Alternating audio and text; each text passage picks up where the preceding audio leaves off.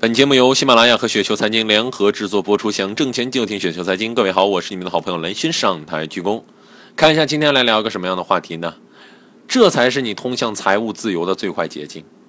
哎，其实我们总是说慢就是快，很多人玩股票玩了一辈子，依然是碌碌无为，而有些人呢，通过两个牛熊市的时间啊，就达到了财务自由了。别不信啊，复利可以让你的财务自由。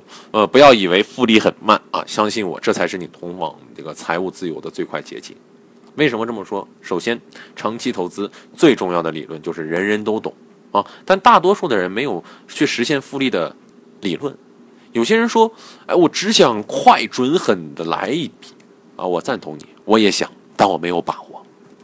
相对有把握的，就是我能活的时间长一点。再投资个几十年，当然为了增加这个把握性，我非常重视我的健康问题。过去一年呢，我常常迷恋发红包啊，当然也喜欢抢红包，因为发的人太少，我只好和大家一起抢。抢红包呢是一种呃马上就知道结果的快乐，是一种不确定性带来的快乐。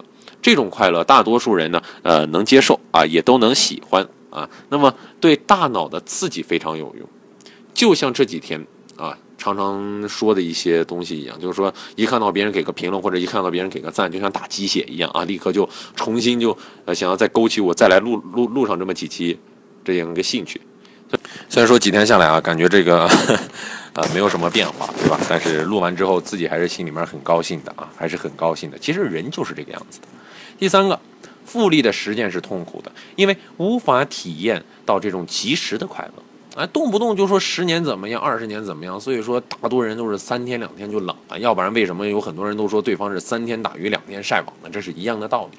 但如果你经过一个完整的投资周期之后，你就发现其实没有那么难，其实没有那么难。啊，举个例子啊，带你进入一个复利的体验。首先，你以十年的收入作为你的投资总额，投资五年，平均每年百分之十五的收益。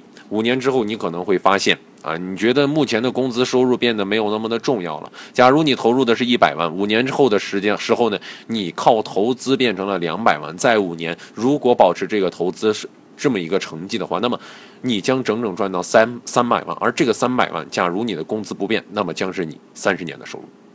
虽然说每个人的财务自由的标准不同，但复利十五十年后，你至少曙光是在前面的，对吧？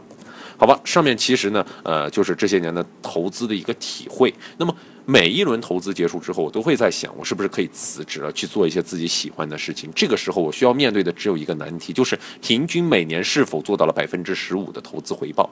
如果你心动了，不妨来看一下我的这个简单的一个计算啊，不妨来看一个简单的计算。假如你初始投资是十万，那么银行理财结果就是二十六点五万，十倍的复利就是六十七点三万，十五的复利就是一百六十三点七万。所以说，如果你不是天才，想要通过投资啊，想要通过这个投资解决人生的问题，就好好的运用一下复利的理论去实践和投资吧。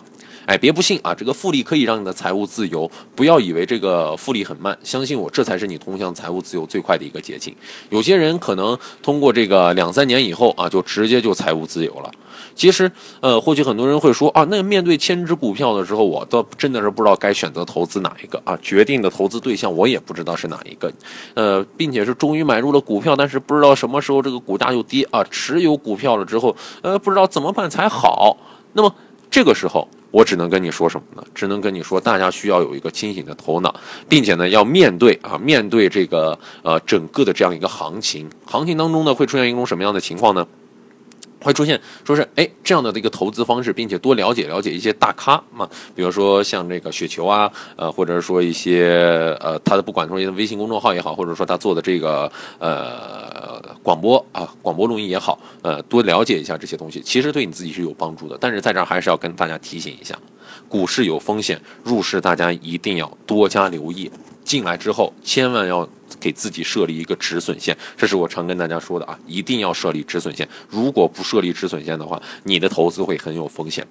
好了，各位听友，如果说您觉得咱刚才说的还稍微有点道理，或者还稍微有点意思的话，就请速速添加关注一下我。当然，你也可以添加我们的微信公众号啊，直接搜索一下雪球，直接搜索雪球就可以了。我是好人，我很真诚，我是你的好朋友蓝轩。让我们下期节目时间，各位不见不散喽！各位，如果说您觉得还不错的话，可以在新浪微博当中直接搜索一下蓝轩就 OK 了。各位，拜拜喽！